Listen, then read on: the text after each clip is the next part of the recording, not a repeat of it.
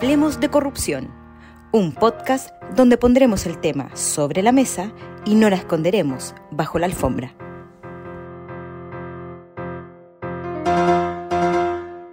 La corrupción avanza y los esfuerzos de los países por frenarla parecen insuficientes. La pandemia y la incertidumbre provocaron un terreno más fértil para que la corrupción haga de las suyas. Hola a todos, soy Susana Sierra. Y yo Manuel Gómez. Susana es la directora ejecutiva de BH Compliance, presidenta del capítulo chileno de Transparencia Internacional y profesora universitaria en Compliance. Y Manuel es profesor y decano asociado de posgrados e iniciativas globales de la Florida International University. Bienvenidos al primer episodio del podcast Hablemos de Corrupción, un nuevo espacio de conversación a través del cual queremos entender la corrupción, cómo opera, cómo podemos prevenirla y qué se está haciendo para frenarla. A través de este, de este podcast también queremos conocer casos reales de corrupción, analizarlos, saber quiénes están detrás y su estado actual, porque el primer paso para intentar frenar la corrupción es hablando de ella. Así es, en este primer capítulo vamos a estar Manuel y yo, pero en cada capítulo vamos a tener algún invitado para poder abordar las distintas caras de la corrupción. Y así es, Susana. Lamentablemente la corrupción es un tema del que podríamos hablar por mucho tiempo y como a, ti y a mí nos gusta hablar, eh, podría ser esto este, de, duración indefinida. ahora, hablando seriamente, la corrupción está donde menos lo pensamos, está en el día a día, está en las transacciones cotidianas, en las relaciones sociales, no solamente en los casos que involucran a grandes empresas en contratos con gobiernos o que, o que involucran a políticos este, como hemos visto lamentablemente en, los últimos tiempos. Eh, la corrupción está donde menos lo pensamos. Y por lo mismo, en este capítulo inicial de nuestro podcast, queremos revisar el panorama de la corrupción en América Latina y obviamente haremos referencia a otras partes del mundo. Así es, y, y, para empezar a hablar, ¿por qué no empezamos hablando del índice de percepción de la corrupción que lanza Transparencia Internacional cada año? Hace no tanto, Transparencia Internacional dio a conocer su índice respecto a cómo estaba la corrupción el año 2021. Y cuando uno ve el mapa, les aconsejo a todos googlear en transparencyinternational.org y van a poder eh, ver cómo está el mapa del mundo. Lamentablemente el mundo está cada vez más rojo. A mí me tocó eh, rojo porque los países con mayor corrupción se pintan de rojo. A mí, a mí me tocó trabajar también con Transparencia Internacional en un estudio sobre cómo iba a ser el mundo al 2030.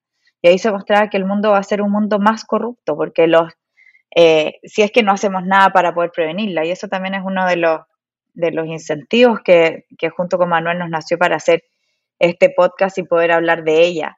¿Y por qué? Porque en el mundo las democracias van en descenso, cada vez hay más países eh, que viven en contextos de conflicto y por lo tanto se hace que se genere eh, menor eh, rendición de cuentas, porque si una persona está a cargo del poder o se vive en conflicto, los problemas de los países son otros y no están exigiendo a sus líderes que les rindan esta cuenta. Y además el COVID vino a acrecentar todos estos problemas con una de las crisis económicas más grandes de todos los tiempos y donde también se tuvieron que hacer muchas compras de emergencia. Y cada vez que hay caos, cada vez que hay desorden, siempre hay algunos que se aprovechan de estos temas. Si nos vamos al caso de Latinoamérica, no hubo prácticamente ningún país que se salvara de la corrupción en pandemia. Vimos cómo se abusó de los tratos directos, de miles de compras, incluso laboratorios de vacunas que se han construido en algunos países que a uno le gustaría pensar, ¿Era necesario construir el laboratorio o salía más barato simplemente eh, importarlo? Pero vimos cómo en Bolivia sobreprecios con compras de ventiladores, ambulancias en Colombia, hasta bolsas de cadáveres en Ecuador. Sobreprecios con las mascarillas, con fondos también. Todos estos dineros que se generaban de distintos fondos, cómo se gastaron y si fueron eficientes, seguramente con el paso del tiempo nos vamos a ir encontrando cada vez con mayores problemas. A, ti, Manuel, ¿qué te parece eh, este tema? ¿Cómo lo viviste tú también desde Estados Unidos? Yo para la pandemia la, viví desde Chile, me tocaba ver todos los temas en Latinoamérica. Sí, bueno, muy, muy, grave, ¿no? Este, el, el, manejo de la pandemia puso de relieve todas las, lo, peor y se pensaba que iba a traer, iba a poner en relieve lo mejor de los seres humanos, puso en relieve también lo peor de los seres humanos. Y lamentablemente este, afloraron casos de corrupción como los que mencionas, muchos otros y algunos de los cuales no sabremos nada. Este, también puso en, puso en prueba la idea de democracia, porque hay una relación importante entre la corrupción y la falta de democracia. Eh, en tal sentido, eh, y, tú, te, tú referías al índice de transparencia internacional, hay otro índice pero que no se enfoca en corrupción, pero que se enfoca en democracia e indirectamente este, afecta al tema de la corrupción, que es el índice de democracia, eh, cuyo último reporte o última edición salió publicada para el 2021 eh, y es elaborado por el Economist Intelligence Unit de, la publicación eh, reconocida The Economist, eh, que ha analizado el estado de la democracia en 167 países del mundo. Y, básicamente, de acuerdo con ese reporte, Susana, los países están divididos en cuatro grupos que van desde de los, aquellos que gozan de una democracia plena, hay, hay unos parámetros que llevan a los, a los autores de este, de este reporte a considerar que los países, cuáles son los países que están en, o sea, que disfrutan de la democracia plena, cuáles tienen una democracia imperfecta, cuáles tienen regímenes híbridos y cuáles son este, profundamente autoritarios. O sea, básicamente podríamos ver esas cuatro categorías en un espectro, a lo largo de un espectro. Si, si, nos enfocamos en América Latina, este, y también relacionado con, con, el manejo de la pandemia, al que te referías tú hace unos minutos, eh, la pandemia presionó la libertad democrática en todo el mundo, eh, generó un descontento en las poblaciones, cuestionó, eh, el ciudadano común comenzó a cuestionar los gobiernos, la acción de los gobiernos, y, y, eso también causó, hizo presión para que se, se hablara más de corrupción.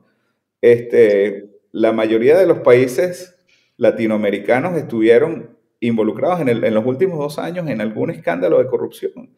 Tanto el sector privado como el sector público, obviamente los ciudadanos se quejaban y se siguen quejando mucho, Este, de manera que podríamos, y quizás más adelante en alguna de las ediciones futuras de este podcast, vamos a, a, tener entrevistados que hablen sobre la relación entre corrupción y democracia, porque me parece una muy, muy importante para entender este tema, Susana. ¿No crees tú? Sí, y también me gustaría, dentro de los invitados, que, podamos medir eh, también el tema de las percepciones, porque por un lado, mientras más se habla de corrupción o mientras más conocemos estos casos, más aumenta, pero tal vez hay países que, salen muy limpiecitos, pero eh, como que no tuvieran corrupción, pero es simplemente porque los temas se guardan bajo la alfombra. Al menos el tema positivo es que hoy día en Latinoamérica estamos conociendo estos casos y, también se están midiendo estos temas como la democracia. Por ejemplo, en Chile, que el índice de percepción de la democracia hizo que, eh, que esta bajara respecto a lo que había sido los otros años o, que esté completamente estancada y Chile pasó a ser una democracia defectuosa, principalmente por los bajos niveles de confianza en el gobierno, eh, por la baja participación en las elecciones y sobre todo por la creciente polarización política. Y acá me quiero detener un poco porque muchos dirán, bueno, pero la competencia es buena, es bueno que existan eh, distintos partidos políticos. Eso es verdad porque también eso, eso va linkeado con la democracia.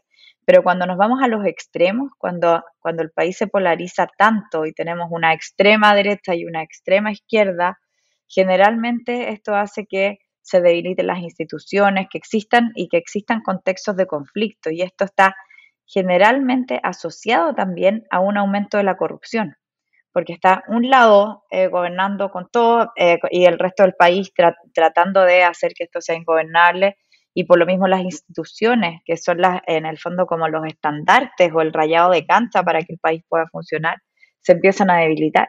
Claro, ¿no? y si vemos más allá de, de, Chile, si hacemos un tour de la región, este, no es el tour que, que se imagina una persona, que se imagina el ciudadano común cuando te dicen, vamos a hacer un tour de la región, vamos a ver, uno generalmente piensa en cosas buenas, ¿no? pero este, si hacemos un tour de la corrupción regional, vemos que está presente no, solo la percepción, que es muy importante lo que dices, pero, pero casos de corrupción están presentes en, en muchos países, ¿no? Tenemos el ejemplo de Nicaragua, este, en, en el cual vemos que de la presidencia hacia abajo hay funcionarios públicos que han sido acusados de corrupción. Vamos a ver también una, una constante que es la lucha contra la corrupción que ocurre desde, otros, desde terceros países. Y en el caso de Nicaragua, por ejemplo, lo, que me viene a la mente es que el gobierno de los Estados Unidos eh, ha promovido legislación y promovido medidas para combatir la corrupción en Nicaragua. De hecho, el presidente de los Estados Unidos firmó en el 10 de noviembre del 2021 una ley que se conoce como la ley Renacer, que básicamente tiene como objetivo eh, combatir la corrupción y los ataques contra la democracia en Nicaragua, revelando de esa forma la importancia de la relación entre la corrupción y la democracia.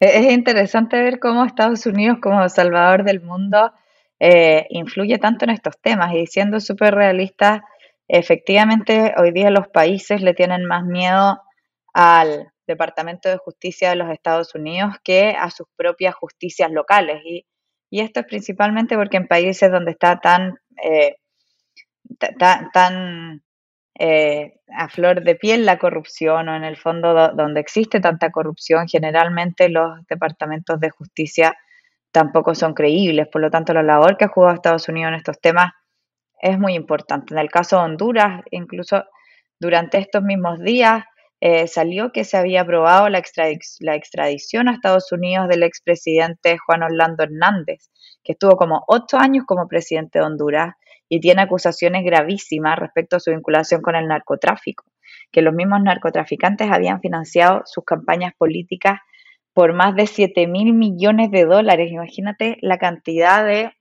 de dinero que es eso desde que era diputado. Su hermano también está condenado a cadena perpetua en Estados Unidos por los mismos delitos y por lo tanto eh, también podemos ver cómo en el fondo el continente o, eh, cómo, Estados Unidos juega un rol importante también en Latinoamérica, porque al menos así esperemos que, si es que estos corruptos tienen sanciones ejemplificadoras, eh, los que vienen después tengan algún desincentivo a actuar así. Claro. Este, ahora una pregunta para, para un episodio futuro será si los países que, que se perciben como incorruptibles o los que se perciben, tú dabas el ejemplo de los Estados Unidos, si están completamente exentos de corrupción. Pero no vamos a adelantar nada sobre eso y vamos a seguir hablando del panorama latinoamericano. Guatemala es otro país que viene, viene a, la, a la mente cuando se habla de corrupción. Este, porque ha estado involucrado en escándalos de corrupción al más alto nivel, este, ha sido también el epicentro de la lucha contra la corrupción, de la lucha regional contra la corrupción. Desde hace varios años en, mi universidad organizamos un, un, congreso anticorrupción y hemos tenido oportunidad de, escuchar de primera mano la experiencia guatemalteca que ha sido impresionante. Este, se convirtió en, en algún momento en un referente este, para la lucha contra la corrupción en la región, este, se, designó eh, funcionarios públicos especializados para atacar la corrupción, se creó, por ejemplo, una Fiscalía Especial contra la Impunidad, la FESI. El problema es que en los últimos meses se ha, eh, los medios de comunicación han reportado sobre el ataque a los funcionarios que estaban encargados de luchar contra la corrupción. Entonces hay mucha, este, la, promesa de, de, las estructuras del Estado creadas para atacar la corrupción ahora se ve este, frustrada porque esos funcionarios se han convertido además en blanco de, ataques, ¿no? la independencia de los jueces y de los fiscales, de lo cual vamos a hablar en algún momento en un capítulo futuro, este, es es un, es un punto importante, pero lamentablemente este, hemos visto cómo, cómo se sufre también. Exactamente, y en muchos países de, Latinoamérica y de Centroamérica nos ha tocado ver cómo las personas que luchan contra la corrupción tienen que andar con guardaespaldas, tienen que preocuparse y, y claro, también es un, un, desincentivo para luchar contra la corrupción, pero es decir, bueno, ¿qué, ¿qué, se hace cuando ya estás poniendo en riesgo tu propia vida? Pero en Perú hemos visto cómo hay ya cuatro presidentes involucrados en el caso Odebrecht, presidentes presos, que es increíble cómo Perú ha sido capaz de, de, meter presos a sus presidentes, pero, pero al parecer es una historia que no, que no para, porque hoy día el presidente Pedro Castillo ya ha tenido que cambiar cinco veces su gabinete en solo siete meses por eh, escándalos linkeados a la corrupción en los que están investigados. Hoy día eh, el mismo presidente ya está con un pedido de vacancia de parte del Congreso.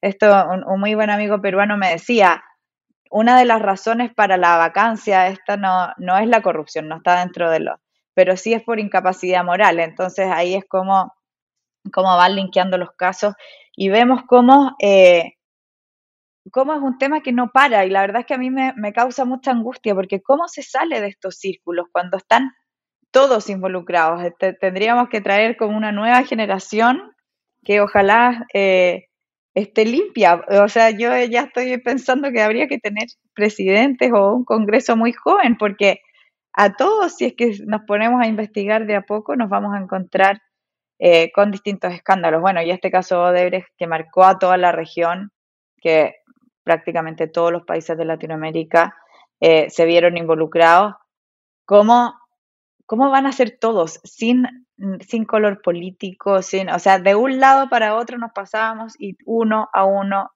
todos involucrados. Y ahí uno quiere decir, bueno, ¿quién gobierna los países?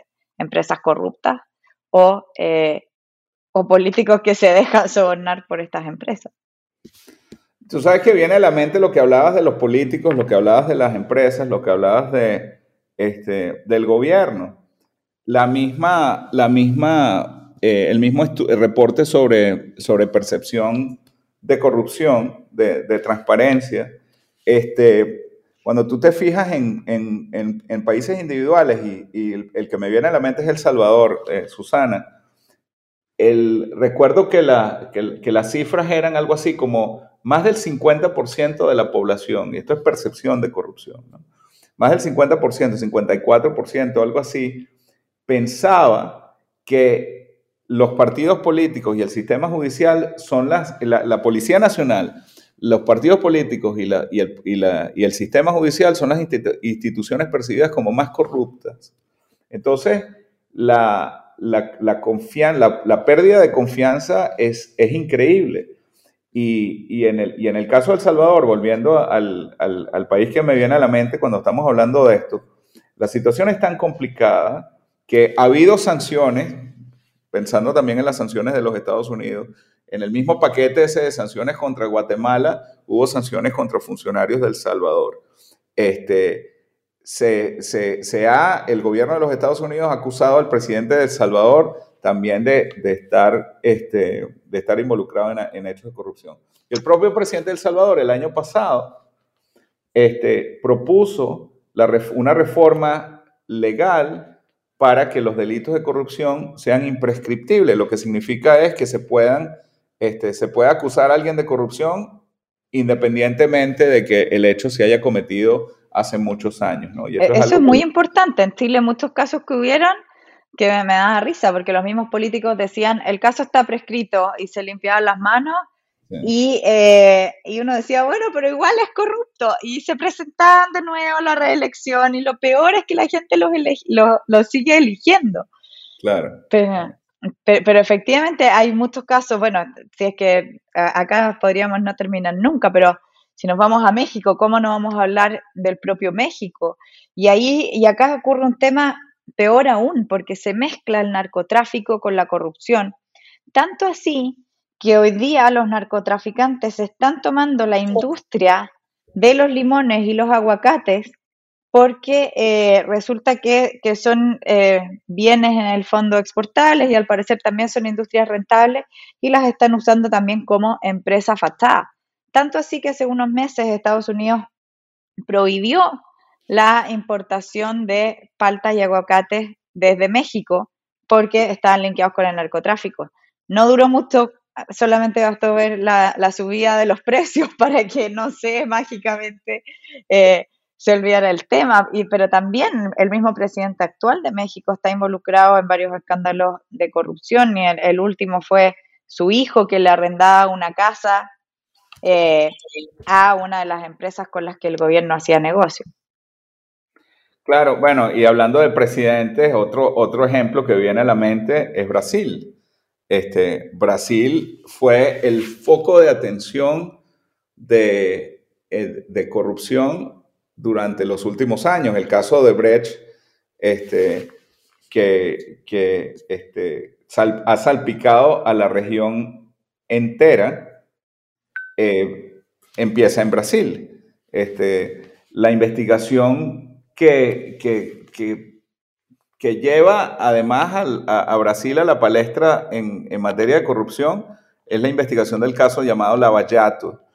El juez que, este, que hizo las acusaciones iniciales en ese caso, eh, que fue un caso muy emblemático, después se convirtió en el ministro de Justicia de, Bolsonaro. De Bolsonaro. De hecho, el juez Moro, que, también lo, tuvimos como conferencista en, este congreso anual que te, digo que hacemos en FIU, este, fue interesante porque la campaña de Bolsonaro, que es el, presidente actual de Brasil, que por lo demás también ha sido acusado de corrupción, la campaña de Bolsonaro tenía dos aristas muy importantes, Susana, violencia y corrupción. Esas eran, esas eran las dos palabras clave de la, la promesa de Bolsonaro era, vamos a combatir la violencia y vamos a erradicar la corrupción.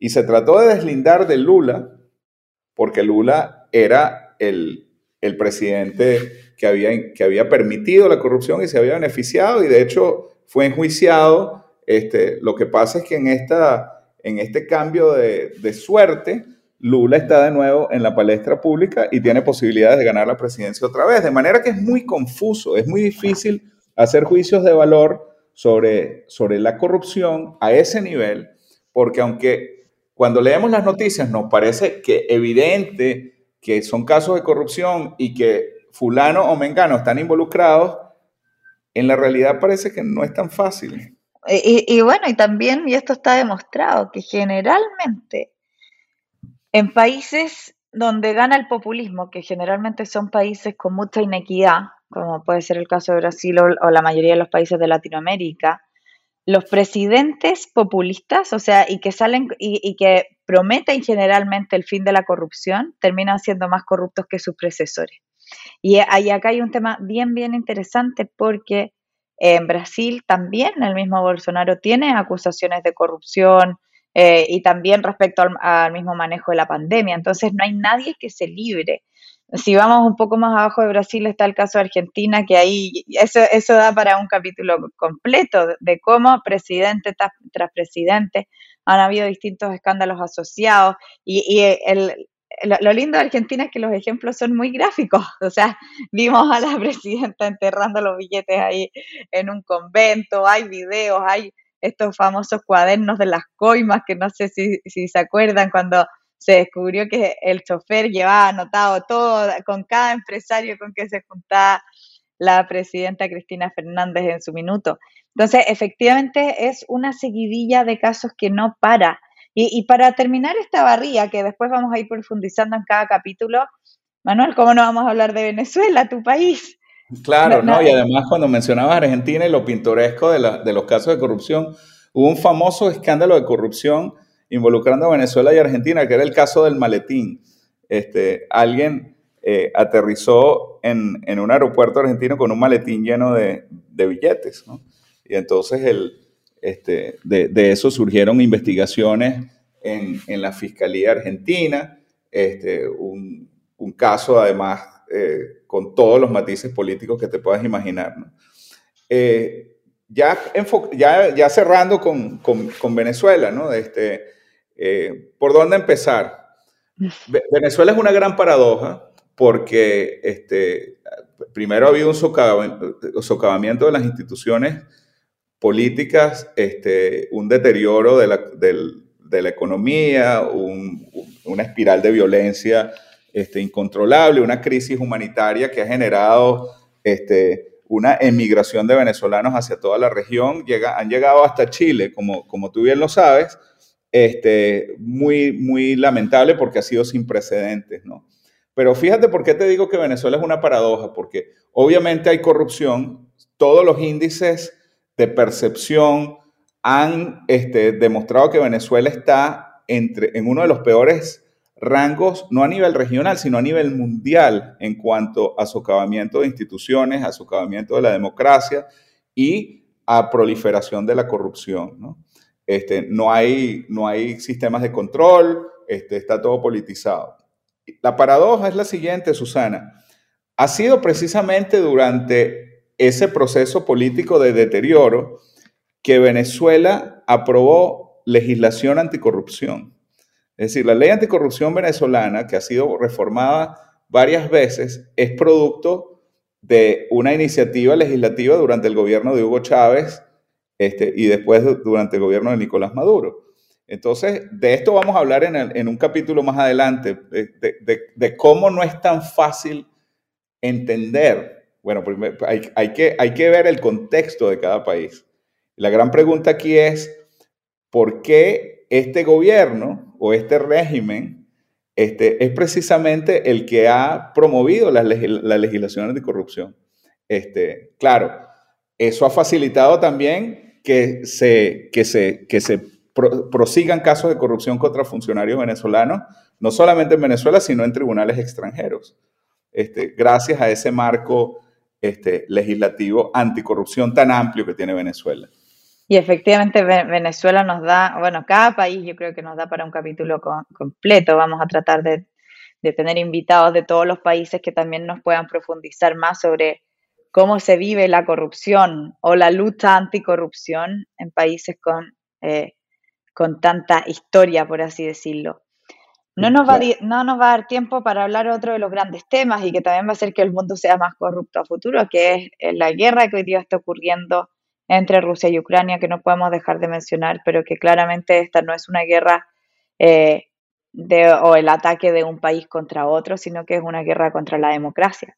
Efectivamente, si es que llega a ganar Rusia la guerra, después que nos espera como mundo, porque un país que era democrático, que, tenía su presidente, eh, etcétera, llega otro y dice, ah, me, pertenece, tal vez que nos vamos a ver eh, todo el mundo sumido en recuperar territorios que tal vez eh, fueron alguna vez de algún país. Por lo tanto, ahí también se, se nos va a venir un tema interesante para conversar en los próximos capítulos respecto a cómo eh, cómo decrece la democracia y el riesgo también de los gobiernos autocráticos, como es el gobierno de Rusia. Claro, no, no, es, muy lamentable, ¿no? Este, eh, lo deja uno prácticamente sin palabras, pero, pero fíjate que hay, aún en el caso del conflicto armado, este, obviamente la atención está en la, en, la, en la crisis humanitaria que se ha causado, en cómo se detiene la, la agresión. Este, todos estamos viendo eh, diariamente, continuamente, este, la, lo que ocurre, ¿no? En lo que ocurre en las poblaciones, lo que ocurre, este, la gente que, ha tenido que salir de sus casas, los niños, los ancianos, los enfermos, todo eso es muy, muy dramático, ¿no? Pero también se relaciona con la corrupción. Bueno, eh, eh, hay, una historia del, del antes, antes de, de, la invasión rusa a Ucrania. Ucrania estaba en el, en el mapa de la lucha anticorrupción. En Ucrania se creó una, una, una comisión anticorrupción, una comisión nacional anticorrupción, el Buró Nacional Anticorrupción Ucraniano, este, en los últimos años y fue de una efectividad increíble, ¿no? Se, se convirtió en un referente eh, a nivel mundial para, en, en cuanto, a, en cuanto a, lucha contra la corrupción. De hecho, el, el comisionado de Ucrania estuvo en una de nuestras, de nuestras conferencias en, en, la universidad. Este, y en ese momento, se, esto fue, debe haber sido como el 2019 o algo así, esto es antes, fue antes del COVID, este, fue, fue interesantísimo escuchar todos los casos anticorrupción en que, en que el gobierno ucraniano a través de esta comisión estaba, estaba luchando. ¿no? Este, por separado, ha habido... Eh, casos de corrupción involucrando a Rusia este, desde hace mucho tiempo. Los Estados Unidos, por ejemplo, ha puesto a, Rusia en una lista de países sancionados desde hace mucho tiempo. De hecho, existe legislación especial en los Estados Unidos por dar referencias de, un país en el, que, en el que se ha aprobado mucha legislación para tener efectos en el extranjero, ¿no? que es algo que tú hablabas el, hace un rato, ¿no? de, cómo los Estados Unidos se ha convertido en, un paladín de, de estas luchas. ¿no? Más adelante hablaremos sobre, sobre si eso ha, si ha surtido el efecto esperado o no, ¿no? Pero lo que te, lo que te iba a mencionar de Rusia era que este, desde hace mucho tiempo Rusia ha estado en, un régimen de sanción, pero no fue sino hasta ahora, con el, con el tema de la guerra, que el mundo entero se ha dado cuenta de la profundidad de esto. ¿no? Este, hemos visto en la noticia este, que las sanciones una de las formas de frenar la invasión rusa ha sido a través de sanciones económicas. ¿no? Este, no son balas y no son misiles hasta ahora y esperamos que, que no haya ni balas ni misiles, pero hay sanciones económicas. No sabemos cuál será el impacto de estas sanciones económicas, pero hemos visto que vienen o de la Unión Europea o vienen de países individuales como los Estados Unidos. Este, hay unas que eh, iban dirigidas al, al sector financiero, este, hay unas que van dirigidas a limitar las exportaciones, hay unas que van dirigidas, este, también hay las propias empresas, este, motu propio, han cesado operaciones. En el caso de mi, de mi, este, o sea, de mi, de mi profesión, los despachos de abogados extranjeros han cerrado, cesado operaciones en Rusia. Muchos abogados han anunciado que no van a seguir atendiendo a los clientes rusos que tenían. ¿no? Así es, y, no solo despachos de abogados, o sea, bancos, cadenas de retail, incluso las Big Four, las auditoras. Y, después yo, creo que es interesante que en otro capítulo veamos cómo, eh, cuáles van a ser también los impactos de lo que hará Rusia, porque claramente Rusia va a buscar otros modos de hacer negocios y por lo mismo vamos a ver seguramente un aumento de las sociedades fatadas, de las sociedades offshore, de eh, para, eh, para, para, poder no encontrar al beneficiario final, dado que se le está bloqueando todo a los rusos. Y por otro lado, también el aumento de las criptomonedas o de otras formas de, eh, de poder hacer negocios. Así que esos son temas muy interesantes para conversar en otros capítulos, pero se nos hizo cortísimo el tiempo, ya, ya estamos pasados, hemos hablado muchos temas, pero esto es solo una pincelada de lo que va a ser este podcast Hablemos de Corrupción, con Manuel y Susana. Y, eh, y, bueno, y la idea es que podamos hablar de estos temas con confianza, que, que, los podamos llevar al día a día, porque es un tema que, que, suena muy duro, que suena muy lejano, que no nos gusta hablar, y por lo mismo que vamos a ir acercando todos estos temas a ustedes para poder hacerlos. Eh, el primer paso para combatir la corrupción es poder hablar de ella, conocerla, y por lo mismo para poder integrarlos a todos a nuestro ejército anticorrupción. Claro, Susana, ¿no? Y, este, eh, encantado de compartir este espacio contigo. Este, a pesar de que tenemos, estamos viviendo momentos muy difíciles y que el tema, el tema de la corrupción es bastante áspero, ¿no? Es, muy duro de hablar, es un tema feo, pero hay que hablar de corrupción.